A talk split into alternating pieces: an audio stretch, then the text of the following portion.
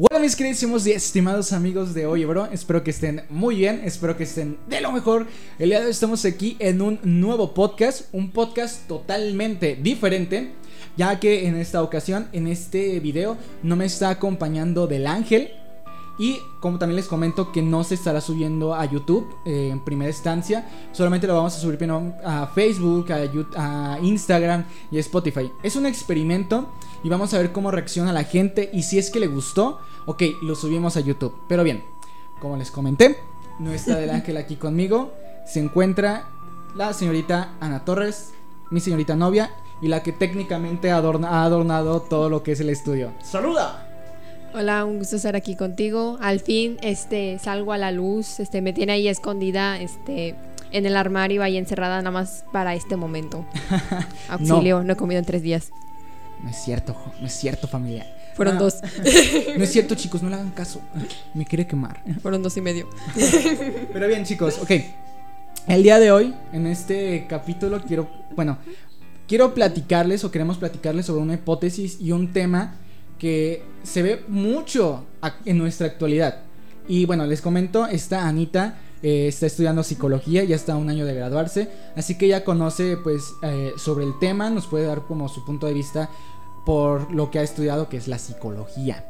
Pero bien, como les comento, es una hipótesis y como introducción les comento que algo bueno del Internet es que si te sientes mal o si tienes algún problema o simplemente quieres expresarte del, en el cómo te sientes, tal vez te sientes muy feliz, a lo mejor te sientes muy triste.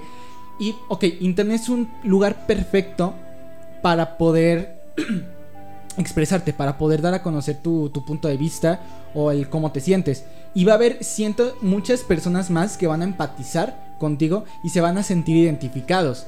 Y eso es algo muy bueno eh, de lo que es por parte de, del Internet. Pero bien, antes de esto, les comento que esto es una hipótesis. Si ustedes tienen algo eh, que opinar al respecto, si dicen, ok, no, este, no están bien, pueden, eh, hubieran dicho esto, pueden dejárnoslo aquí en los comentarios, pueden opinar al respecto. Pero bien, Anita, ¿tú por qué crees que los padres no entienden la depresión actual en nosotros los jóvenes? ¿Tú por qué crees? Iniciamos fuerte. sí, que sí. Bueno, pues principalmente te puedo decir que anteriormente no había tantos casos de depresión. Se han aumentado con el paso del tiempo, porque no lo sé, en eso sí te fallé. Ya vi al maestro Aaron este, regañándome como que no sabes. Saludos, maestro. Saludos, maestro. Apruébeme.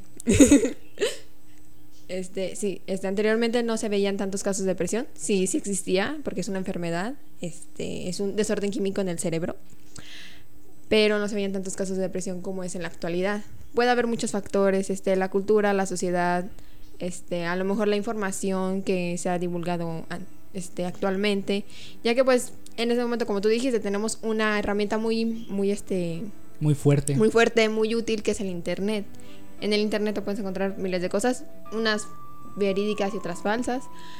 Y anteriormente, pues lo que es la época de, de nuestros abuelos, de nuestros padres, este, creo que si muy acaso tenían la televisión. Y también en la televisión no es como que sea muy, no lo sé cómo decirlo, como muy factible, muy comunicadora. Una forma en la que podrías olvidar técnicamente los problemas que vivías día a día. Exactamente. Aparte, o sea, no es algo como que puedas interactuar mucho. O sea, en el internet puedes buscar algo tú mismo. En la televisión te aguantas a lo que te aparezca. Es que, o sea, técnicamente pues la televisión solamente es un medio de entretenimiento cumple su función. O sea, prendes la televisión, ves una película, ves un programa, una novela, te entretiene, hace que se te olvide el problema que tienes en ese momento y punto. En cambio, en el internet tienes entretenimiento y aparte, no sé, ves un video en YouTube, te dejas tu comentario en la bandeja, bla, bla, bla, y va a haber una persona que te va a responder y va a haber cientos de comentarios, una conversación, porque hay cientos de personas que pueden interactuar en internet. A lo mejor no físicamente, pero hay una interacción. No me lo vas a negar. Peleas entre una psicóloga y un comunicólogo. ok, continúa. ok. Te digo, puede ser un factor esto en los medios de comunicación. Este, también principalmente, como te comento nuevamente, anteriormente no se veían tantos casos de depresión. Y pues la gente también puede llegar a confundir la depresión con una tristeza profunda. Una tristeza profunda a lo mejor de un duelo. Por ejemplo, este que creo que el típico de los casos, ¿no? De que nos relacionan a nosotros los, los jóvenes. Que, ay, lo dejó la novia, este tuvo una pérdida, ya no le habló fulanito de tal, yo qué sé. Y también eso se le conoce como una tristeza profunda, ya que pues te sientes triste, pero no a tal grado de, de sentirte triste todo el tiempo. O sea, hay una explicación por la cual tú estás triste. Te dejó de hablar cierta persona, te cortó tu pareja, yo qué sé, se murió un familiar cercano. Hay una explicación, bueno, como dice Amelia, mi psicóloga, saludos si es que puede ver esto. Este, como dice Amelia, este, hay que ponerle nombre y apellido a las cosas. Nombre y apellido, se murió tal persona, me dejó mi novia, mi novio, me dejó de hablar esta otra persona, se va a ir del país, se va, ya no voy a volver a ver a cierta persona. Hay una explicación. Ahora, ¿qué pasa cuando no hay explicación? De que un día simplemente te levantas y te levantas llorando o te levantas triste. Y, y, o sea, ni siquiera ha pasado nada, solamente despertaste, sonó tu alarma y ya estás llorando. Ahí que puedes decir, este, ay, es que mis sueños, no. Ni siquiera has desayunado, ni siquiera te has parado de tu cama y ya tienes esa necesidad como de que me siento triste, pero te pones a reflexionar, ¿no? O sea, como toda la vida. A ver, ¿por qué me siento triste? Y no encuentras una explicación. Ahí ya se puede definir que puede ser a lo mejor una leve depresión. Y digo a lo mejor porque también hay muchos factores por los cuales te puedes sentir de esa manera. Pero pues sí, este, y de hecho, por lo que tengo entendido, no me he leído todo el de MS5 ni el CIE10, pero por lo que tengo entendido, es que una depresión, o una persona que tiene depresión o distimia, que distimia son rasgos depresivos, no suelen ser como que ataques de que todo el tiempo está triste, como lo hacían, a lo mejor no lo sé, en el 2006 con la moda emo, que todo el tiempo estaban tristes, que se empezaban a cortar las muñecas o cosas así. Yo era emo. Sí te creo. ok, pero bueno, no, no es como eso, como los estereotipos se lo pintan. Por lo regular, este, son intermitentes los, este, los bajones emocionales. O sea, una semana te puedes sentir súper triste y a la otra semana como si nada hubiera pasado. Además, se murió mi personaje favorito de mi anime. Entré en depresión. Ahí le pusiste nombre y apellido a tu tristeza profunda. Ah. Chale. Iron Man te extraño. Tony Stark. Nombre y apellido a tu depresión. Ok. Ok, primero que nada, para aclarar ciertas cosas, toda esta hipótesis, todo este video se basa en experiencias personales y en experiencias, o más bien casos que he visto con amigos conocidos y hasta en, con gente en internet que me he llegado a topar. Así que, pues yo digo que la depresión es algo, o la tristeza en general, es algo que todas las personas hemos tenido y no es algo que se tenga que menospreciar, ¿cierto o no? Bueno, ok, este. Bueno, siendo psicóloga general, bueno, futura psicóloga general, este, yo entiendo de que se conoce comúnmente como depresión, pero también hay que tenerle respeto a las enfermedades, ya que depresión es una enfermedad. Claro. Así que, Sí. este, tú puedes decir es que me dio depresión porque me cortó mi novia. No, lo que estás sintiendo es una tristeza profunda, porque la depresión es un desajuste químico en el cerebro, como ya lo había comentado antes. Es que esa persona es muy histérica. No, no, no. Esa persona a lo mejor no tiene mucha paciencia, se le van los estribos muy rápido, pero la histeria igualmente es una enfermedad. Claro, entender y clasificar cada una de las situaciones que estás presentando. Por ejemplo, tengo mucha ansiedad. No, la ansiedad también es La una depresión. ansiedad. Foto de Chems en este momento. Foto aquí. Pero bien, ok. Este, un ejemplo. Vayamos al grano. Tienes depresión. Te un día te sientes mal. Te sientes triste. Amaneciste, como tú me com- comentas, amaneciste llorando. Motivo, ni sabes tú. Transcurre el día, vas a, vas a la escuela, te sientes mal, no tienes ganas de hacer nada. Llegas al trabajo, haces mal tu trabajo porque no tienes como que ese, esa felicidad o esa alegría o esas, no, no, no tienes la, como tal las ganas de hacer absolutamente nada. Te quieres solamente quedar en tu, en tu cuarto encerrado. Llegas a tu casa, te encierras en tu cuarto, empiezas a llorar. Dices, me siento del nabo, como dice la chavicha. O sea, me siento mal, me siento triste. Ok, este, me siento triste. ¿A qué persona recurres primero? A tus padres. Bien. Vas y buscas a tus papás, están en tu cuarto viendo la novela. Les dices, papá, papá, mamá, ¿puedo platicar con ustedes? Y dicen, ok, sí, cuéntanos. Ok, te sientas, expresas todo lo que sientes, cómo te sentiste en el, día, tu tristeza, liberas todas esas emociones que no pudiste, que retuviste, eh, retuviste y quieres liberarlas en ese momento, porque quieres que alguien que te escuche. Y obviamente pues tus padres son la primera línea para tener confianza, son tus padres, estamos, claro. Entonces, y, ok, tú te expre- expresas, le dices todo eso, y que y ok, terminaste, punto. Y esperas una respuesta de ellos, de esta persona. ¿Y con qué, y con qué te responden? Con un échale ganas, mijo. O me sea otra peor. ¿Cuál? Ve a misa y reza. Exacto. Este, sí, el échale ganas, mijo, este, O acércate a Dios. acércate a Que Dios. digo, no digo que pues a lo mejor a, a ellos no les haya funcionado, de que es que yo me sentía muy triste, tenía depresión, Claro. tenía depresión. O sea, sí, los padres como que te dan la respuesta más sencilla. Échele ganas. o como menciona esta Anita, ve a misa, reza a Dios, encomiéndate a Dios en prim- Eh, ¿Y qué es lo que pasa? Ok, buscaste tanto a tus padres y jamás esperaste un apoyo por parte de ellos. Terminas recurriendo con un amigo, con un familiar o con cualquier desconocido, técnicamente, o sea, con cualquier persona que esté a tu disposición en ese momento y le platicas lo cómo te sientes. Y terminas teniendo una desconfianza total para contarle dichos temas o técnicamente para contarle cómo te sientes a tus padres, porque sabes que no tienes ese apoyo, que sabes que no te escuchan, que sabes que solamente te van a decir el échele ganas. Terminas totalmente teniendo un desapego hacia ellos y le terminas contando a un amigo, que no tiene nada de malo, o sea, el punto aquí es que tengas a alguien a quien te escuche. ¿Quién te escuche? catarsis. Exactamente. Diría Cristina. que- tengas a alguien que te pueda escuchar y solamente escuchar. O y también saber exactamente a quién le vas a platicar todos estos problemas. Porque no vas a ir con un desconocido o con la persona que más te cae mal y... O sea, no. Que tengas a alguien de confianza para poderle platicar. Y que esa persona no se meta más allá de lo que está pasando. Que no interfiera en la situación.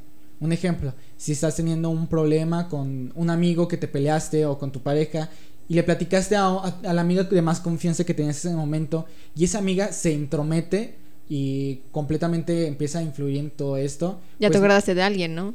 no está no está bien el hacer eso, o sea, como me refiero, no está mal platicar, hacer catarsis con alguien siempre y cuando sea alguien de confianza.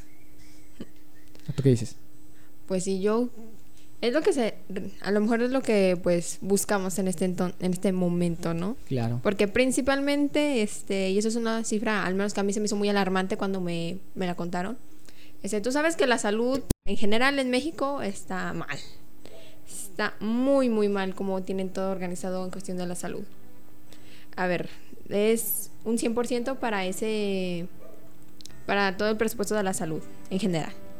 De ese 100%, solamente el 1% es para la salud mental, que abarca no solamente psicólogos, también abarca psiquiatras y neurólogos. Estamos de acuerdo que esa es una cifra muy alarmante y también este se puede dar también para la explicación de la cual haya muchas personas jóvenes, adultos y también porque no ancianos en México que desafortunadamente sufren de tristezas muy profundas, de distimia o de depresión y estas personas simplemente tienen como que a lo mejor esa ¿cómo sería?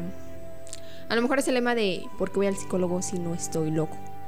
Y lo peor es de que eso también lo escuché de una persona de mi edad más o menos. Es Y que, bueno, como de que, ay Dios mío, como de que no crees en la mucha ciencia. Gente, mucha gente mayor también cree que los psicólogos son para locos. O sea, no distinguen que es un psiquiatra y que es un neurólogo y que es un psicólogo.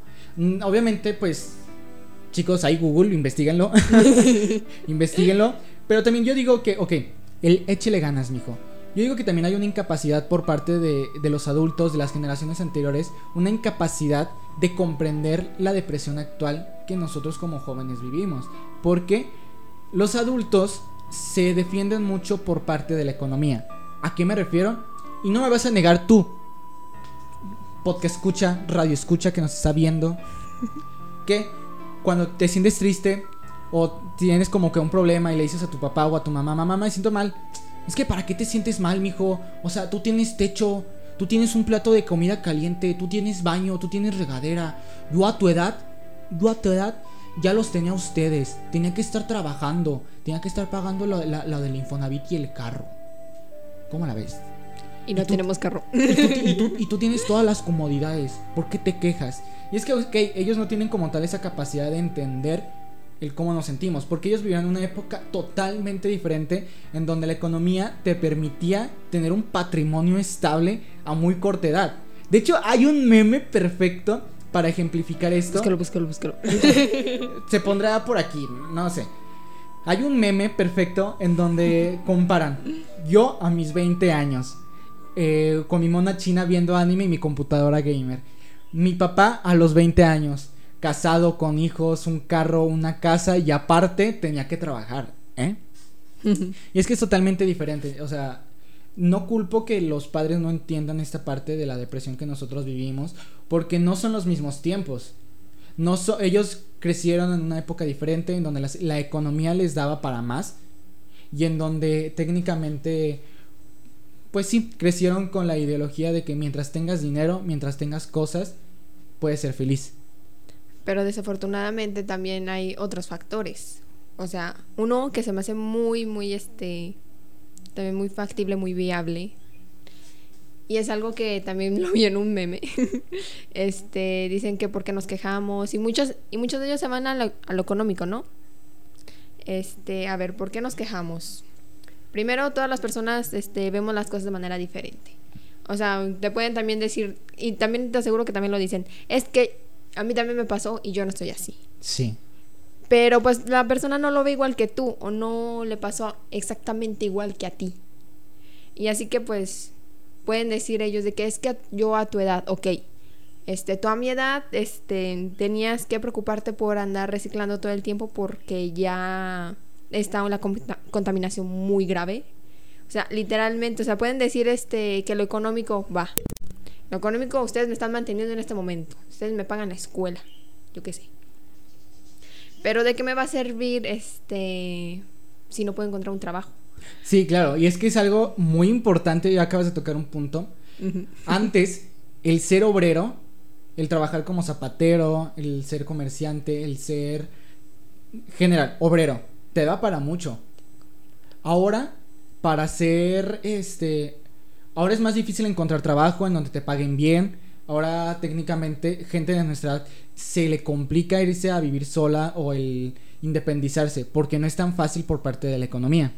Y es algo que se vive realmente. Es una diferencia entre la generación anterior, las generaciones de adultos y nuestras nuevas generaciones de jóvenes. Y aparte construyendo el futuro. y aparte también este deja deja tú de eso, pongámosle de que por ejemplo, un tornero. Un tornero gana muy bien, estamos de acuerdo con eso. Pero también te pones a pensar en el hecho de que una persona con una universidad, con universidad, con su título, este, sacado con, con el mejor promedio, a veces también se le complica mucho el poder este, encontrar un trabajo. Claro. ¿Por qué? Porque aquí viene la maldición de cualquier egresado necesitas experiencia. ¿Y de dónde sacas la experiencia si no te contratan? Pues sepa la. Mira, el único requisito que necesitas para trabajar es experiencia, 10 años. Ah, claro, déjame lo saco de aquí de la bolsa. Exactamente, es a lo que a lo que voy. O sea, antes, como tú dices, a los obreros, ni siquiera se les decía de que ah, tienes que tener experiencia en obrero un año, yo qué sé. De hecho, ahí mismo te estaban enseñando a hacerlo. Claro. Y por ejemplo, con una carrera universitaria, pues, bueno, o sea, te pones del lado como de la empresa, ¿no? Este, ok, quiero a alguien que trabaje, pero que sepa lo que está haciendo y que también como que ya más o menos sepa qué onda, ¿no? Este, pero ¿cómo le vas a dar experiencia a alguien si todos los trabajos te piden experiencia? Claro, aparte, bueno, otra cosa para tocar, muchos de estos padres y abuelos no fueron a terapia. Y se nota.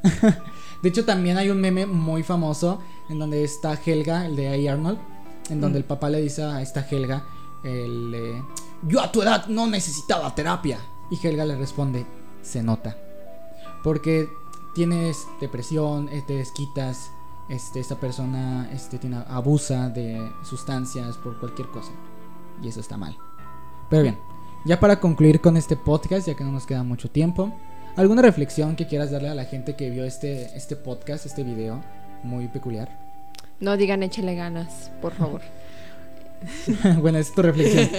Este, bueno, primero que nada, pues chicos, nosotros no tenemos la culpa de cómo nuestros padres este, estén, cómo es que vivan. Primeramente porque hay que comprender que ellos no vivieron en ellos vivieron en una época completamente diferente a la nuestra ellos aún no comprenden lo difícil, lo difícil que es encontrar un trabajo, lo, lo difícil que a veces es tener una vida de estudiante, trabajar, estudiar, tener una vida social. Ellos no llegan a comprender eso, les es complicado.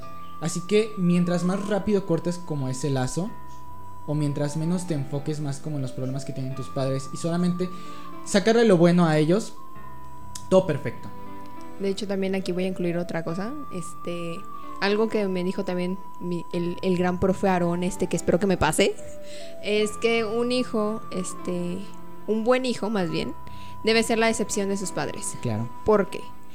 Ya que si un hijo, este, es la excepción de sus padres, es porque no es lo que ellos esperan. No es, es un hijo, es una persona que está yendo por su propio rumbo, sin importar lo que le digan sus padres, la sociedad X. Solamente está buscando su felicidad y también este, realizarse como persona. Así que un buen hijo es la excepción de sus padres.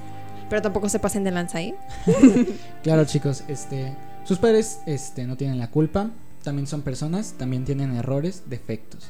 Mientras cortes ese lazo, todo bien.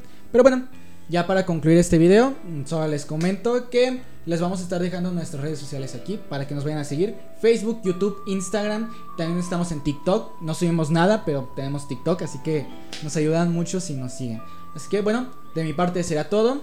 Hasta luego. Bye bye. Bien, Germán. Chau, chau.